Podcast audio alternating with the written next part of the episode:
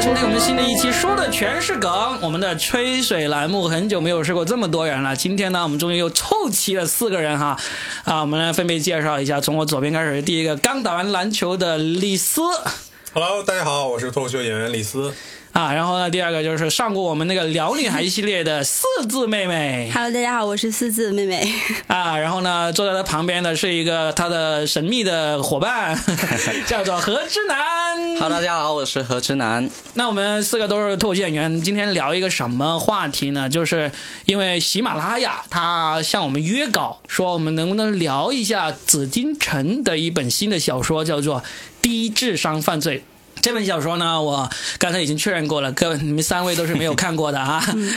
我呢本来也是没有看过，但是为了做这一期节目呢，我就特意去啊、花巨资啊在微信读书上面免费看完了这本书。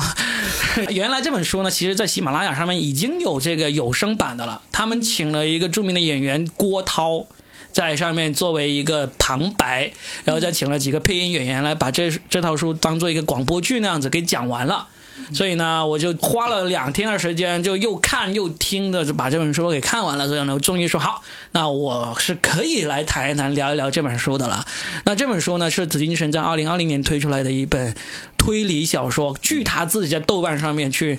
去写了一篇小作文说啊，这是他最喜欢，他认为他写的最好的小说。他说在他心目中写的最好的三本，一本就是这个《低智商犯罪》，第二本呢就是那个《坏小孩》，还有一个就是那个《长夜难明》。嗯，坏小孩呢，大家都知道，就是那个隐秘的角落隐秘的角隐秘的角落的那个原著小说嘛，对不对？对刚好那后面两本呢，我是没有看过。那那个四字你是看过那两本是不是？对，就坏小孩和那个长夜难明。长夜难明。好，那其实今天呢，我们就以这个低智商犯罪来起一个引子，后面我们就 专去讲大家都看过的，好不好？嗯。哎，那低智商犯罪这本小说呢，我自己其实查了一下，它这个题目有点奇怪，为什么要叫低智商？其实它是为了回应他那个，我认为哈，它是为了回应紫禁城的成名作。它的成名就是当年二零一二年的时候，还是一几年的时候，他在天涯上面写了四本，都是所谓的高智商犯罪系列。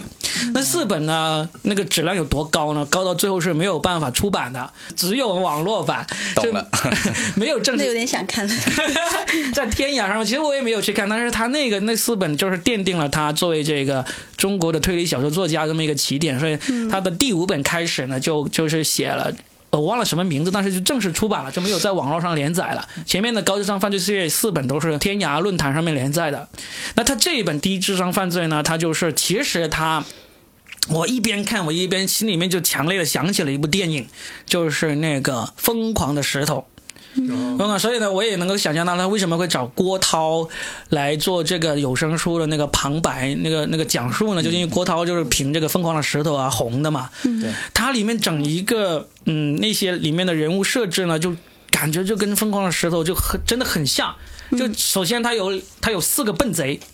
就是那种毛贼笨贼那种，然后呢，里面这种破案的那个人呢，就跟《疯狂的石头》里面那个郭涛演的那个莫名其妙的。对，那个厂长莫名其妙就破案了，莫名其妙呢，他他其实中间会被他破案的过程呢，就就因为自己的愚蠢，就莫名其妙的犯了很多错误，包括《疯狂的石头》里面不也是有嘛？就是一直是一直以为抓抓抓，又以为他那个手下是偷了那个玉石啊，结果那个手下就被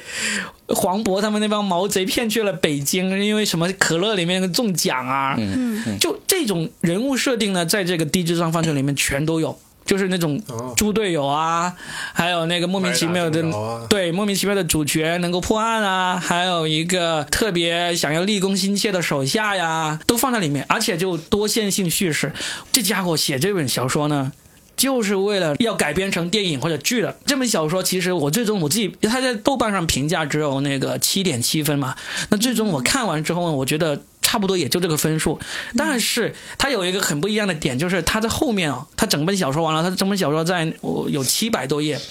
然后它在最后几十页，它搞了一个番外短篇。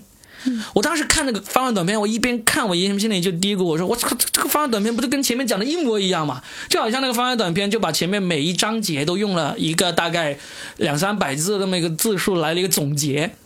然后我就觉得好莫名其妙。但是那个番外这个番外短片呢，又跟前面有有一点点不同，因为它前面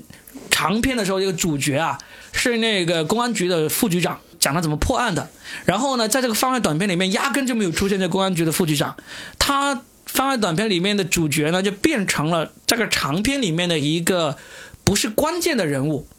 就是一个 4S 店的那个销售。是视角不一样，还是把人换了？他视角不一样，视角呢，长篇的视角呢是讲这个以这个公安局这些刑警，特别是这个局长的视角为为主要视角，说我怎么破案，怎么怎么去找出这个犯罪分子，找出这个证据的。然后呢，后面那个视角呢，就完全是一个第三者的视角，就是讲这个销售，这个汽车店 4S 店的销售怎么跟一个有妇之妇，第三者的视角你吗？看到会想到这个方向，他就讲他怎么跟一个乳臭未干、刚刚初出茅庐的那个女警察一起阴差阳错的把这个案件给破了。嗯，那这个女警察以及这个嗯呃汽车店销售在长片上面长片里面都不是十分关键的人物，也女警察的那个戏份也挺多吧，但不是非常关键。但是在后面短片里面呢就很关键，我就看完了。它是平行平行宇宙的这种，不平行，他就是在那个短片里面没有把这个公安局长拿出来，就压根就没有这个角色，他就是换了一个第三者的角色来把这个故事平铺直叙的，也不叫平铺直叙吧，就顺着这个顺着这个故事发展这样给讲完了。那那我后来就看番外，其实他之前写的提纲一样。不不叫提纲，是呃，也可以说是提纲，因为后来紫禁城他在那个豆瓣上面他就说了，他说我写这个番外篇呢是先写的，先写的目的是为了写成电影提纲，是给那些电影从业者来看，就告诉你们说，你可以按我这个提纲来改编成电影剧本。然后他就根据这个番外篇的短篇这个提纲一样，就重新把它写成，就弄成了长篇，然后加入了这个公安局副局长这个视觉，然后呢就变成了一个呃一样的故事，但是不同的视觉，然后多了一些不一样的人物，就这样子。时间线有打乱吗？时间线没有打乱，他就是先写先写了番外，对，先写了番外，然后相当于扩写线性扩写了。叙事，先把线性叙事写完，然后再去拆解。对对，就是这样子。所以呢，他他也其实他也因为他已经写了那么多畅销的小说，然后也那么多都改成了那个电视剧嘛，什么《无证之罪》啊，《隐秘的角落》啊，好像还有哪一部好像也是他他改的，他就已经很懂电视剧这一套了。他就说，其实这个卖书的这个这个钱啊，这个版税跟那个卖给电视剧、卖给电影那个版版税比起来差远了去了。所以最最终的目的就是说要卖给他们拍改编成对嗯。他说这个低智商犯罪呢，其实已经剧的那个版权已经卖了，正在改编当中，然后呢应该很快可以拍出来了。然后呢电影版权还没有卖。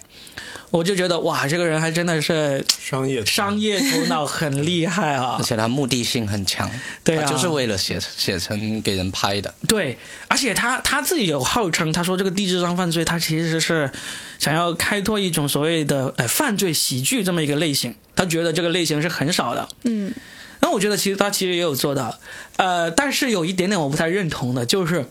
他自己在那个豆瓣的小作文里面，他说他说里面的梗啊，全都是我自己原创的，我花了两三年时间积攒下来的梗，然后呢就放到这个小说里面去了。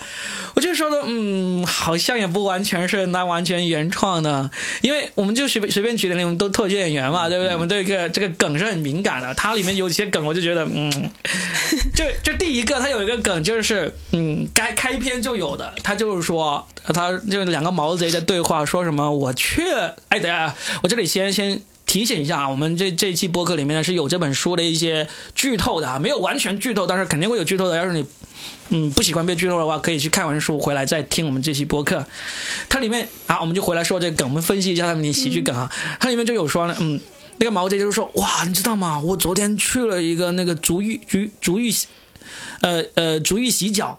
他说你这个足浴洗脚有多离谱吗？他居然真的就只提供足浴洗脚，就这个梗，我们其实都有看过。对 对对，对对对，他他其实里面就就一直哎 就打了一个预期违背嘛，就是就就就这个都不能算梗。对，他就开篇就用这个，嗯，然后后面还有一些还有一些黄梗，也挺搞笑。他他们里面查了其中一个足浴洗浴中心，就高端的足浴洗浴中心呢，他们那些警察就准备要去查这个这个这个店，然后呢，里面就有一个很嫩，就是初出茅庐的那个女警察，嗯，呃，就听着听着他们在讲，然后他们就说哦，这个足浴中心呢叫做停车，然后一点停车。风铃晚。这个烂啊，然后然后然后那个女警察就说：“哎，怎么好像少了两个字？”然后那那些男警察就说。在里面有，就布这种黄梗，就布这种黄梗，就里面就穿插着不少的这种嗯让人文字梗，网梗啊这属于网梗，对啊对对很早之前就有。但是但是紫金神就号称全部都是原创的，没有网梗，但是特别号称的。撞哎梗哦，有一个我觉得嗯还挺好笑的，但是也算是套梗，但是我相信相信是他原创的，就是他们这帮警察就呃去那个主义中心去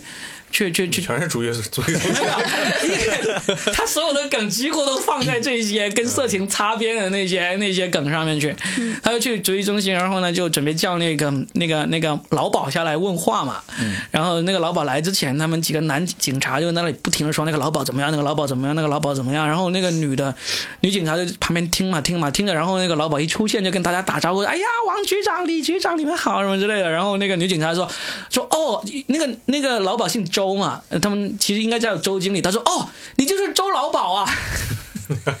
周老鸨，周老 周老，他们说这个女警察是老鸨，一直啊。慢慢说这个女经理是老鸨，一直说哎那个老鸨那个老鸨老鸨啊，然后一来、就直接说出来了，就直接说出来，那个女警察说啊你就是周老鸨，那个老鸨说呃，我想到周老板去了。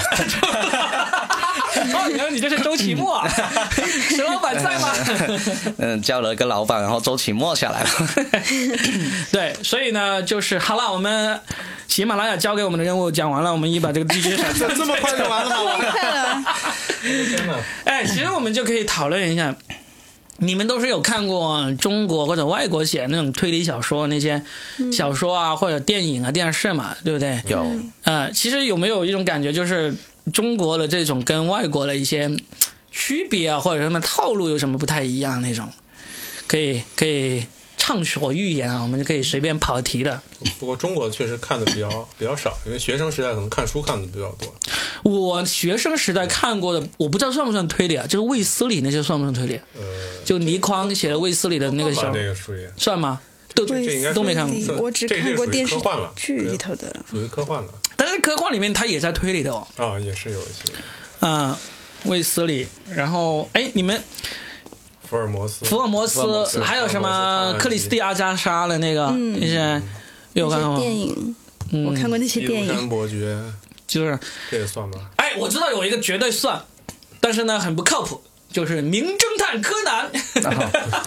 名侦探柯南，其实你你你看过福尔摩斯，它里面所有的案子在福尔摩斯都能找到原型，是吗？因为因为名侦探柯南那个那个作者他就是因为读了福尔摩斯，然后才画的柯南。啊，福福尔摩斯的作者就柯南道尔嘛，对，嗯，对啊，对啊这个他很崇拜那个作者。所以他其实福尔摩斯的柯呃名侦探柯南里面的那个套路都是这样的，最终就是把那个坏人集中在一起，然后呢由这个侦探出面来嗯，抽丝剥茧的把整个过程给给复述一遍，对不对？对对对，然后那个那个罪犯就会就会崩溃说：“你怎么知道的？你是可能知道的。”就是都是这种套路，是不是？但是我我属于那种就是比较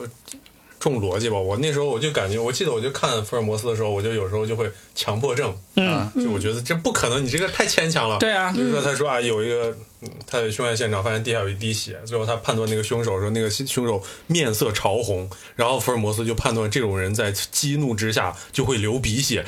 然后那 然后这这太牵强了是吧？就经常会有这种，其实其实其实会有很多还是比较牵强的。他们说，就是因为最早的这种推理小说都是从阿加莎呀，然后到这个福尔摩斯这些开始啊，他们其实都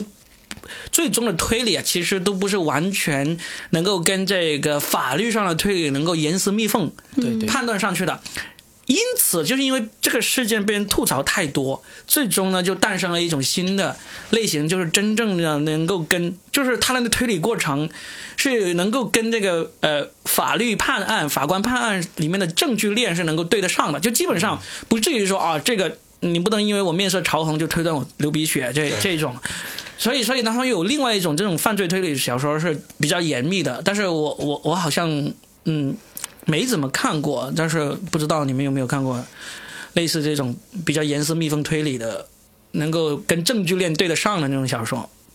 真正能对得上都不应该嗯让发表。那就直接 看案件就行了。对，看案件啊，有很多有很多那个案件，其实它就最终能够能够办呃弄出来的。包括其实美国有一些播客很红的播客，嗯网剧或者播客，它是严格的。首先，它那个播客里面的讲都是真实，真实他就是那个播客制作者，他就把那些真实案例就重新编排了，然后呢，就从他要么就线性叙事，要么就是提出悬念，就相当于把它重新再创作了，再创作了。但是呢，那个那个呃里面的证据啊、证据链啊什么都是严丝密缝可以连得上的。那个那那种那种博客，其实在美国是很受欢迎的。然后还有 CSI 啊，CSI 里面其实很多也是很严密的，对不对？是嗯，我有一段时间也是，我发现我老婆挺喜欢看 CSI 的，其实我有点挺担心的。这里面一些杀夫的环节，播放致命女人，想清楚怎么事后了。致命女人，致命女人你们看了吗？我看了第一季，那里面有那种就是比较严密的那种作案过程，没有吗？没，有，就感觉比较爽，就 嗯，致命女人就相当于爽文那种。对有点类似。女性爽文，是吧？对，对，啊，人人家说最近有一些中国的真实案例也在改编成那个电视嘛，一个是什么白银案。白银杀人案，还有一个什么武汉操场那个埋尸案，哦还还受到了这个家属的这个授权没有还没有授权，家属好像有点担心他们乱改编。哦，有点不喜欢。哦，还有一个很著名的就是那个太平洋淘沙，就是在一个船上面，一帮出海的船上，对，对，在在就是最后就占领了一条船，然后在那个反正最后就他们要像好像要投名状那样子，让船上的每一个人都要杀一个人，就最终大家回到岸上的时候，每个人身上都都背着命案，对背着命案有罪，就不会就不会供出对方了这样子。这些其实都是真实的故事可以改编的。我原来看过《十宗罪》，你们看过吗？十宗罪是那个啊，十宗罪，呃，小说是不是？小说啊，也是因为电影的电影是七宗罪啊，国内的吗？国内的一个小说，它就、啊它的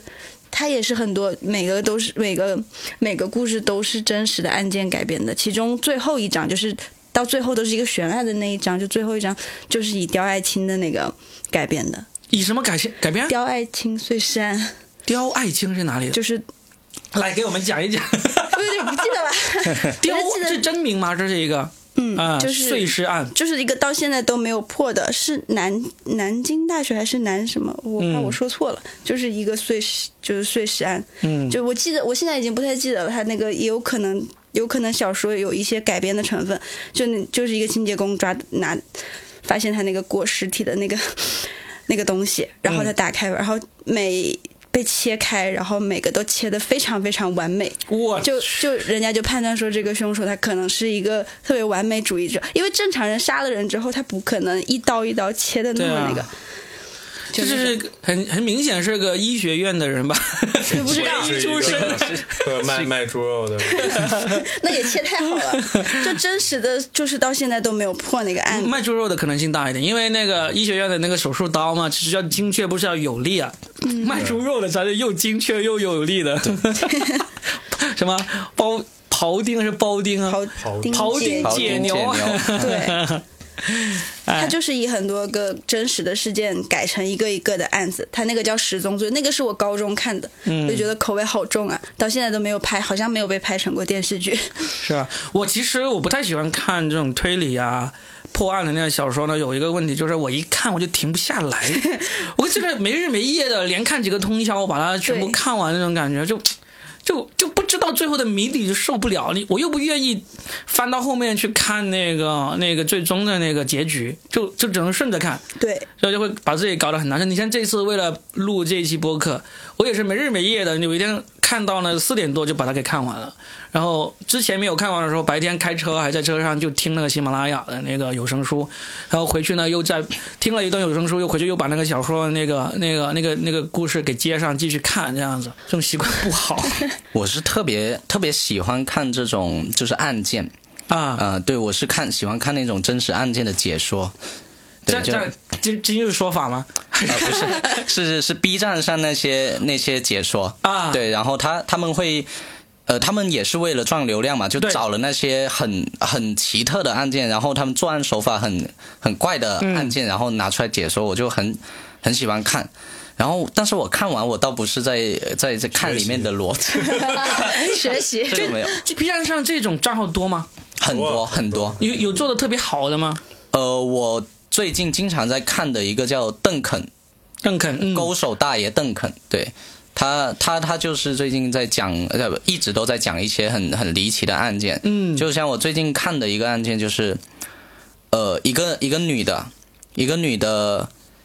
被警察在一个一个水井啊下水井、嗯那那种找到找到一尸体，但是那个尸体已经是两年前的了。嗯是几年前的了吧？然后那个那个警察过来找到之后，就开始查调查这个案件嘛。然后他一开始怀疑他是是楼下那个呃快快餐店的老板，因为那个他检查出来的那个死亡时间，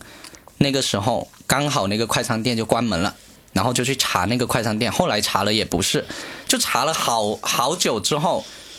警察都快放弃的时候，就去跟跟那个他们一家子聊天嘛，那个女的的老公啊，还有她的爸爸聊天，聊天聊天，他爸就说了一句话，就不经意的一句话就破了这句案，就是那那个他爸说了，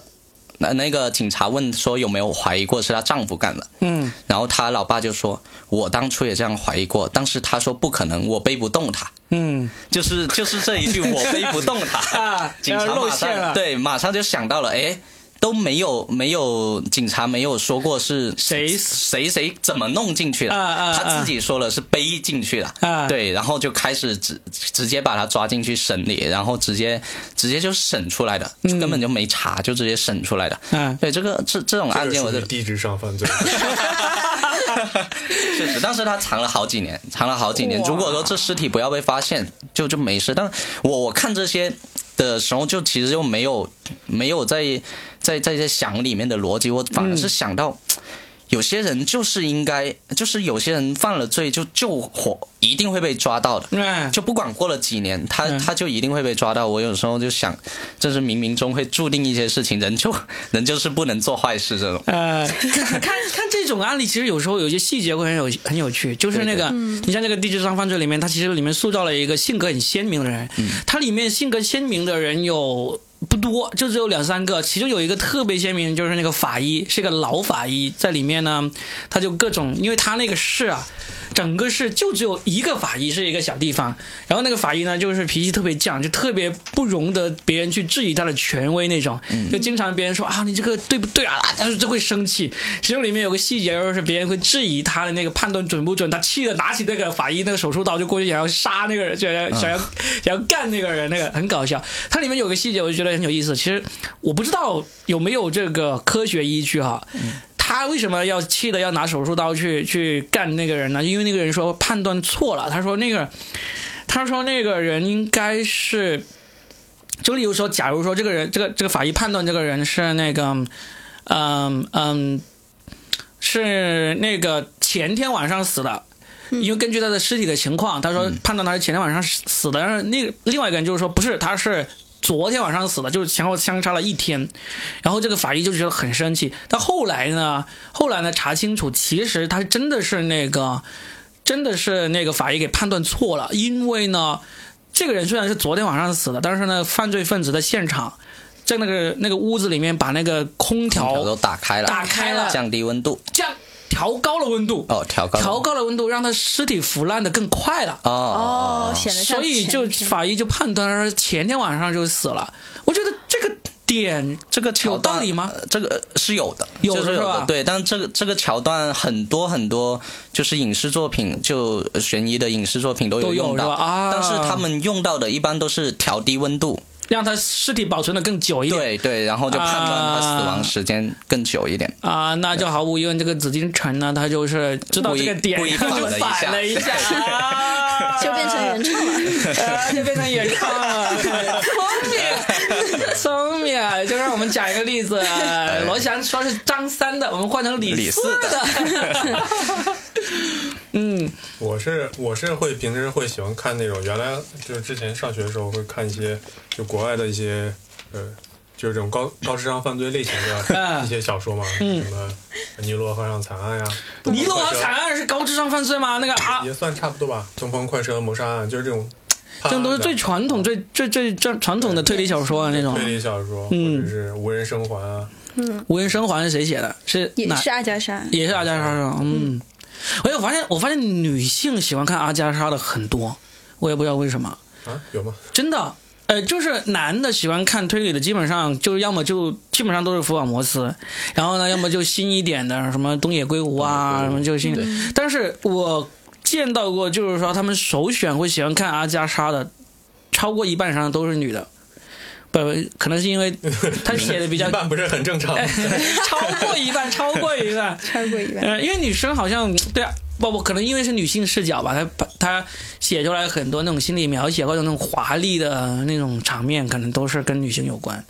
阿加莎她好像她的作品比较偏重就是心心理那种，她她比较偏重心理描写，嗯好像是。有可能。就福尔摩斯的那些，就是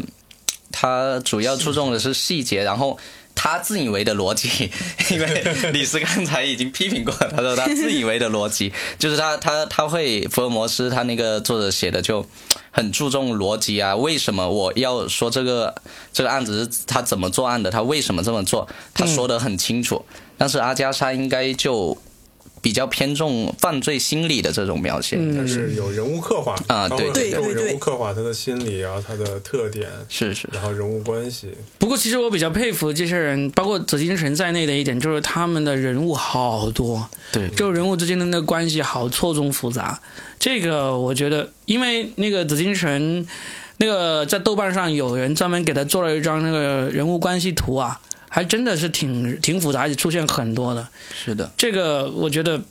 也许将来我也能够写小说，但是我一定写不了这种群像的那个。说到 说到这个写小说，我呃 我想起来，我之其实写手写写手法的这种，其实有时候不是特别难，因为现在很多人有套路是吧？对对对，很多套路是成熟的，只是很多人他没有名气，他写出来以后不能作为一个畅销书，或者说没有人被改看编成电影说。所以说，这些人现在都去写剧本杀了，然后 我之前写呃试过写过小说，写还是写的悬疑的，因为我之前看了福尔摩斯嘛，我觉得自己也要写一本出来名。侦探柯南，然后我我一开篇就设了一个非常宏大的局，然后什么什么那个套路都往里加，加到最后这个案子我自己都破不了。加了之后说，老子想要写什么案，要杀谁？最最后这个案子我自己都破不了，写都写不下去，最后唉算了，不写写法是有问题的。对一般写这种的话，他一般会先写一个框架合轨，就是我我这个什么鬼啊？核心轨迹，啊啊啊啊！就是我我这个这个案子，我会有一个高智商犯罪，我的一个原理是什么？就等于我先把结局写出来，然后再去反推，再去细化你每个就是完成你阴谋的一些一些细节，再去添加各种手法呀。所以说你不能正着写，就是你正着写就把所有的方法加都加进去，最后对肯定写不出来。这这是你从哪里知道的？还是你刚刚瞎编的？这个就是套路啊，包括现在的对悟出来的，真的悟性好。顿悟，刚才刹那顿悟了啊！你们这样写的，啊，现在这里有电脑，要我马上开始写一下。呃，那电影呢？你们电影或者看过的这种推理的，或者说犯罪类型的那个那个故事小说，有没有印象特别深刻的？也可以聊一聊。我刚才说的那几部，其实都被拍成了电影对。对那些我像都看东方快车谋杀案哦，那个翻拍了好多个版本版本对啊！是前两前两年还有一个版本对对对，嗯我就看的是前两年那个版本，但其实其实说实话我没有看懂，就最后一整列车都是凶手嘛。对啊，对对，但是我 我没有理清里面的逻辑。他就是有人为了报为了复仇嘛，那个人就每个人的背后都有一个故事，自己的对和这个人然后他就组织了这么像剧本杀。对对对，我觉得剧本杀其实跟他从那个阿加莎里面的小说里面吸取了很多，才形成这个行业的，对。我我是的是的，特别适合玩嘛，是不是？每个人都有他自己阴暗的一面。嗯，然后这种推理破案的，前两年还有一部算是有一点点呃口碑以及反响不错了，就是那个《消失的爱人》，算是他们据说是有点新意的，就是呃西班牙原著的一个一个小说。就是那个 Ben Affleck 主演，然后是那个裴什么演的？不是不是，呃，有可能已经改编过韩国版。你说裴什么是韩国版对不对？不是韩国，是那个是一个外国人。就 Ben Affleck，呃，就是演蝙蝠侠的那个那个主角，他在里面演演那个男主角，嗯，啊记得消失的爱人啊，还有嗯，推出鞘，前两年好，《利剑出鞘》哦利刃啊，对对，美队美队在里面演一个反角的那个，，对，嗯，那个是比较，就是方式是比较奇特、新颖一点是吧？对就是一上来先把凶手先先告诉你，嗯。然后最后再有这个反反转。嗯，但是反正能够让大家留下印象很深的这种，又是推理又是搞笑的，确实这个紫禁城的这个。这个嗯，低智商犯罪，我觉得是可以改编的，因为在我心目中啊，中国的那个喜剧片的第一名到现在为止还是一个疯狂的石头。这个他这个能够嗯就算是套路有点像，他能够再拍一个出来也是挺挺有意思的。他毕竟整一个故事是完全不一样的故事，他也是最终就是，其实跟前段时间有一个有一个喜剧片也有点像，就是那个《无名之辈》，呃，就是任素汐演的那个嘛，里面有里面也是有这种笨贼嘛，对对对，打劫那个手机店，然后打劫回来一堆那个手机模型嘛，手机壳啊膜，他也是最终就各条线各条线又汇在一起，然后最终来一个大决战那种。他这个第一章犯罪最后也是这样的，也是在最后呢，就在嗯一个地方，所有的各方正邪人物都聚集到一起，然后呢就一网打尽那种。他这里面是只讲了一个案子吗？不止，哦，不止一个案子。他是从一个案子开始哦，到中间又发生了新的案子。他大概里面的大案就是大案就是三个大案，哦差不多是。然后呢，最终所有的线索，但是三个大案都是这一批人里面每都相相应的附上了这个大案的这个都有联系都有联系。最终这批人都都他用比较。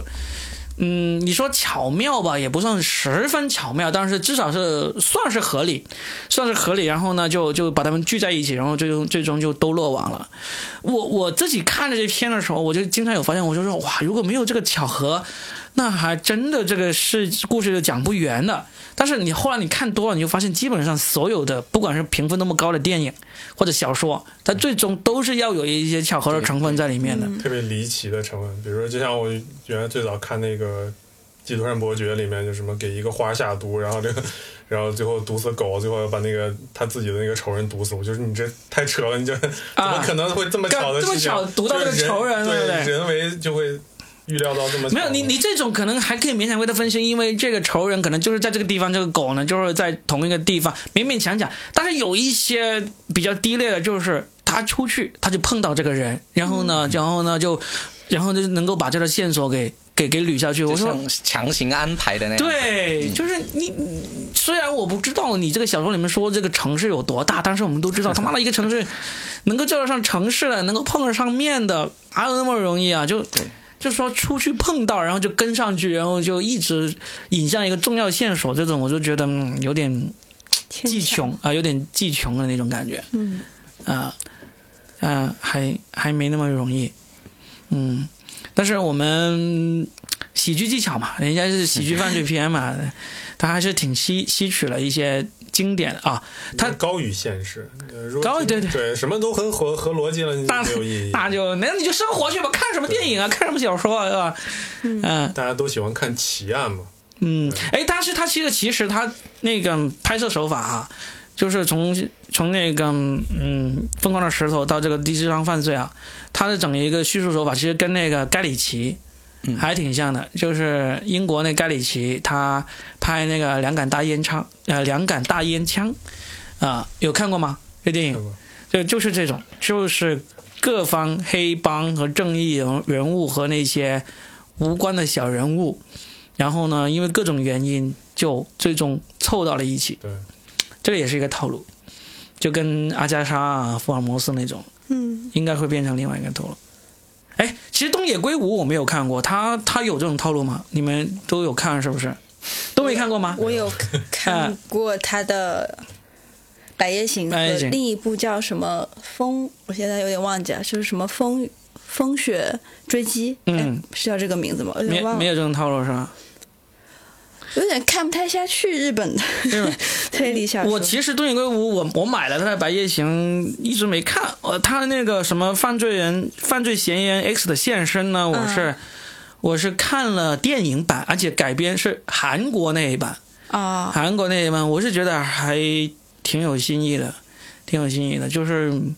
套路不明显，但是呢，不知道他是不是呃其他的都会有这种套，其他有没有这种套路？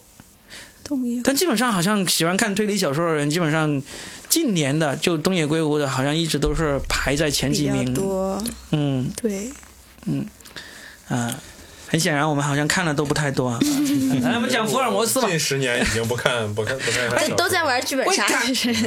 哎，剧本杀里面有没有这种比较经典的那种呃剧本呃推理的那个剧本啊？玩玩过的，都都是推理就是都是推我说说实话，现在很多剧本杀写的它的逻辑程度对比对对比一些传统的小说要好很多。是吗？来讲讲讲一讲，有一些有没有一些玩的特别那个推理真的是很让你们觉得啊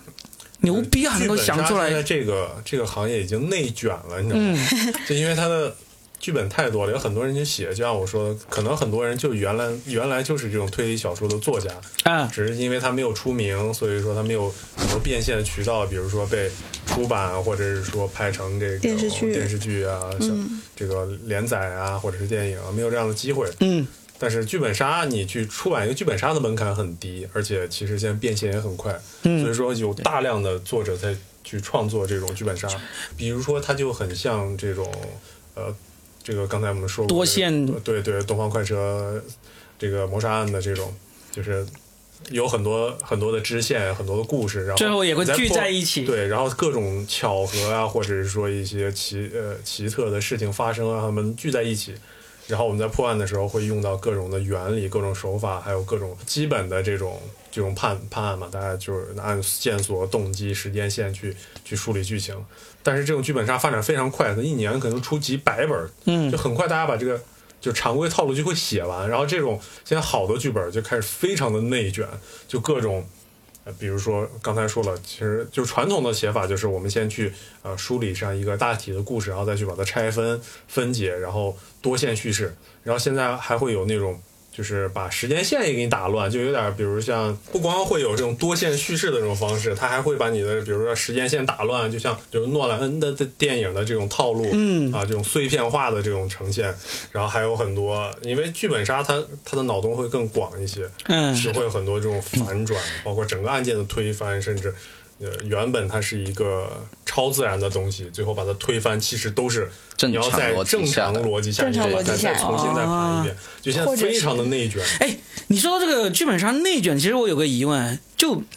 我我其实没有玩过剧本杀，但是我上次跟你们做了一期关于剧本杀的那个播客嘛，你们有说到一个点，就是说其实一个剧本你们玩过之后，你们就再也不会去玩了，对不对？对啊，那其实套路了，你怎么玩？那其实这个剧本杀就有点像我们脱口秀行目前的行业的一个状况啊，就是这个观众来看了一次之后呢，下一次就是全新的观众了。那怕什么内卷呢？永远都是新的观众来玩这个剧本杀，你你你就还和脱口秀真的挺像的，就是说。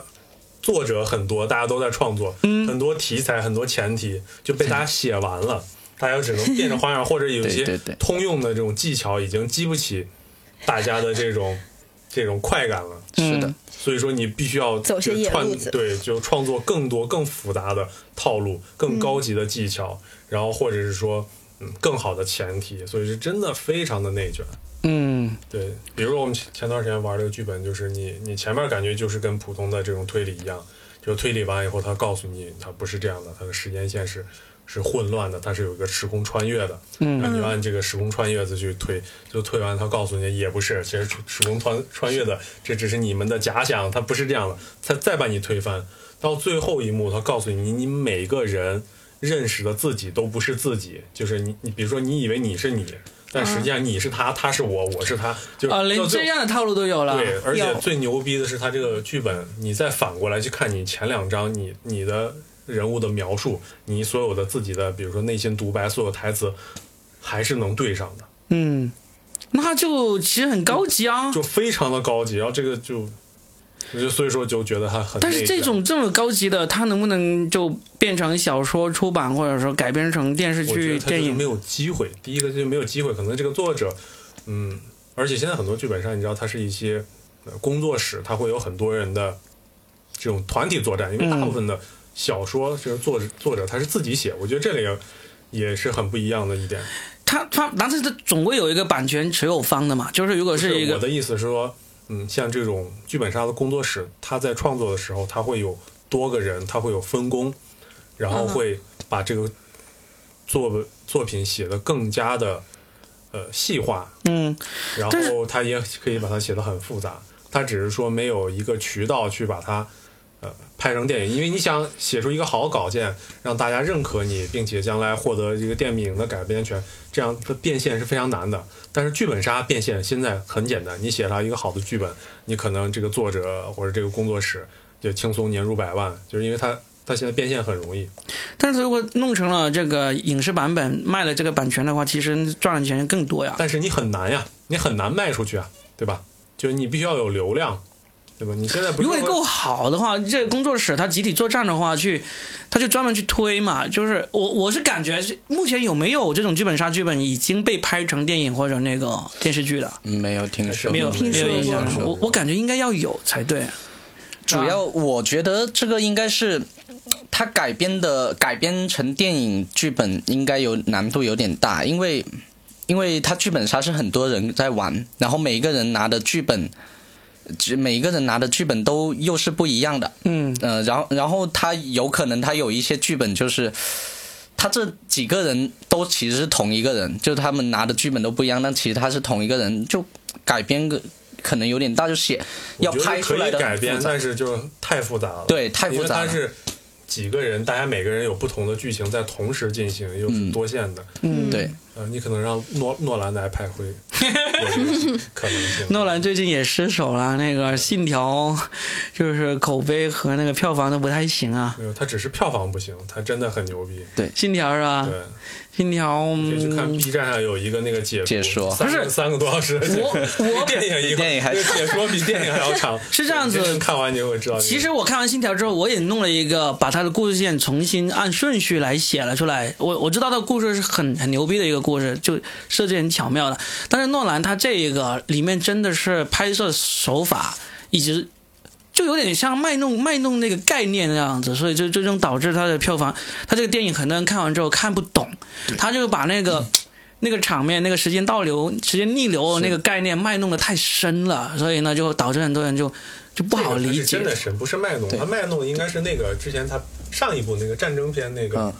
敦刻尔克吗啊，敦刻尔克对。没有没有，那个那个它其实你正常正正常来说，它剧情可能十五分钟就拍完了，啊然后硬是把它整个拆散了，然后前后颠倒，然后再最后拍成一个完整的一个电影。但至少敦真正线性叙事可能敦刻尔克就十五分钟就拍完了，但至少至少这个卖弄，所以敦刻尔克敦刻尔克的你能看得懂，但信条真的是我超，我觉得七成以上的人都是看不懂的，就知道他很牛逼，但看是第一遍应该没有人能看得懂。啊对对，因为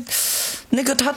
主要是进进去那个穿越时空的那个隧道进去太多次了，来来去去的。而且你还得看他这呃那个这个时空，他是在正着走，那个车在正着开还是反着开哎，他连音符都是反着的，对啊，我很难。我其实我看电影是从来去看之前是不看剧透的，就就这一部例外。我去之前我就特意看了剧透，我因为我我听说是很难看得懂嘛，我看了剧透，看了分析才去看的，还算是比别人多看懂了一点。但是回来还是得要重新上那个豆瓣去把那一些很详细的那个影评啊、剧透啊、分析啊都看了好几遍，然后最终我自己才重新捋出了一个顺着的那个故事线的故事。我大概写了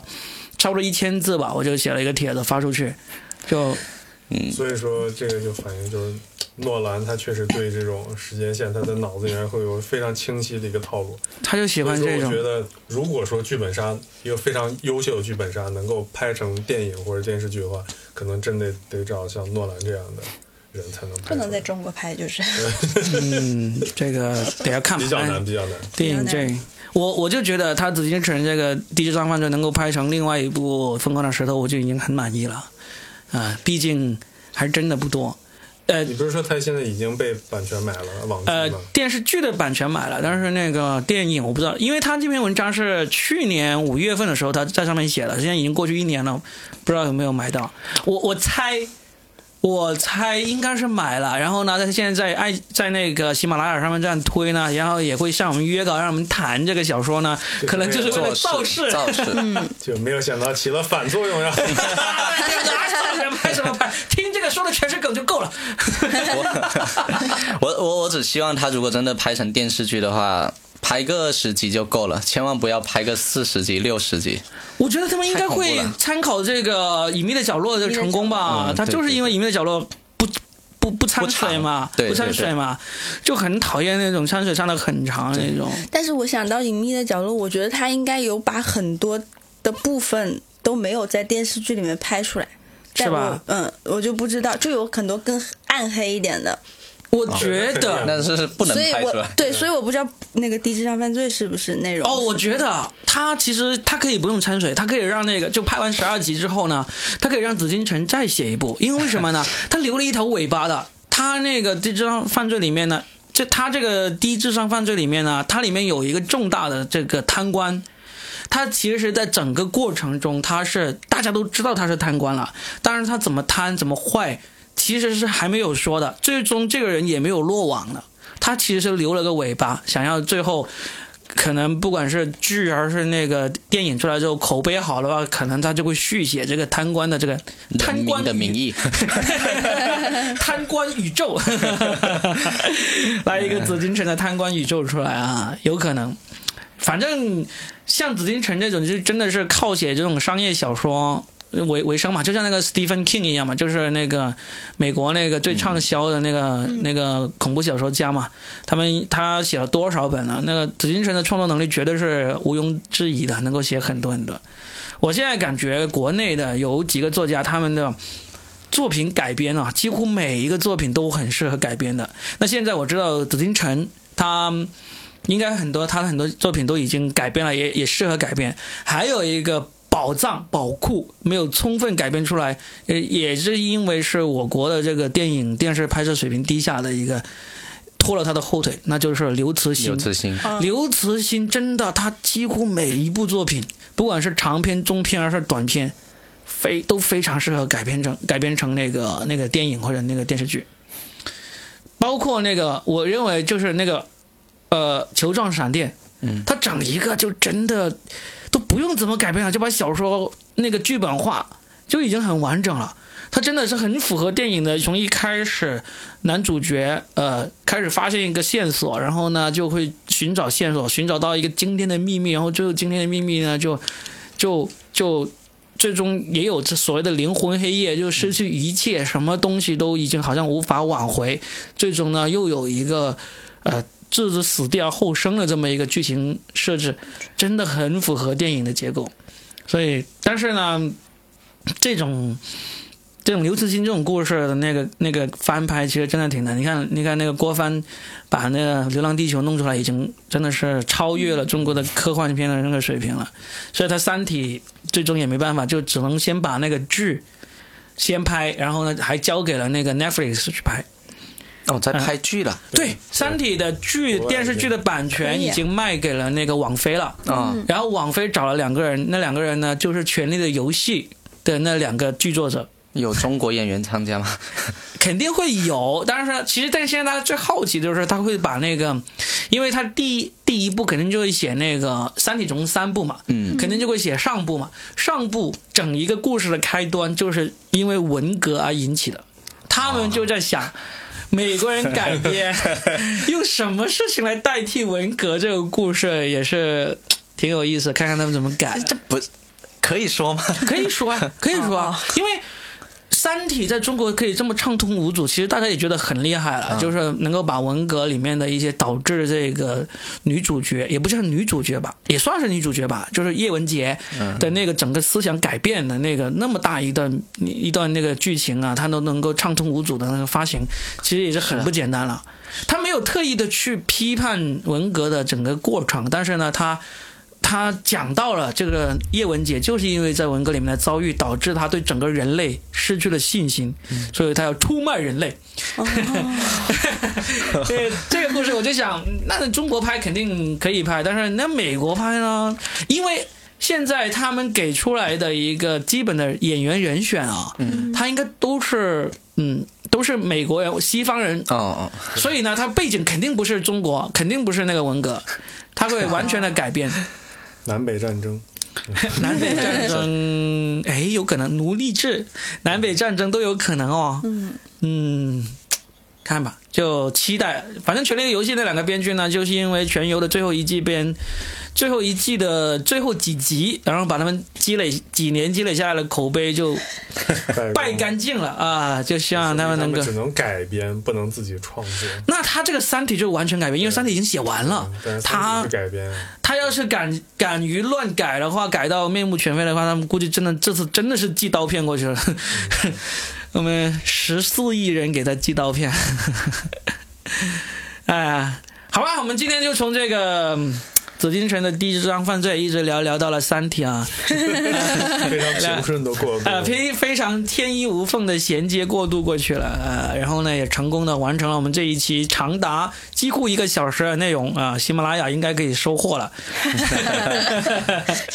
为了任务，呃，完成这个任务了，好吧？我们希望通过我们这一期微不足道的小播客的这个内容，能够推动这个低智商犯罪这个小说改编成这个电影，成为超越这个疯狂的石头的中国的喜剧犯罪电影吧。嗯啊，美好的愿望，好吧祝？紫金神努力啊！加油！加油！不要再被那个中医馆给给骗了啊！最后还要提一下那个还说你提的那个是真正的低智商犯罪啊，他是里面的受害者呀。身体确实确实，呃，提一下，然后大家要是不知道这个紫禁城被这个中医馆 中医馆害的那个故事呢，188就去搜一下幺八幺八188黄金眼啊，搜一下某个城市的市民陈先生，呃，被这个无良中医馆差点害到瘫痪了。好，你聊到这，谢谢几位啊，我们下次再聊，谢谢，拜。拜拜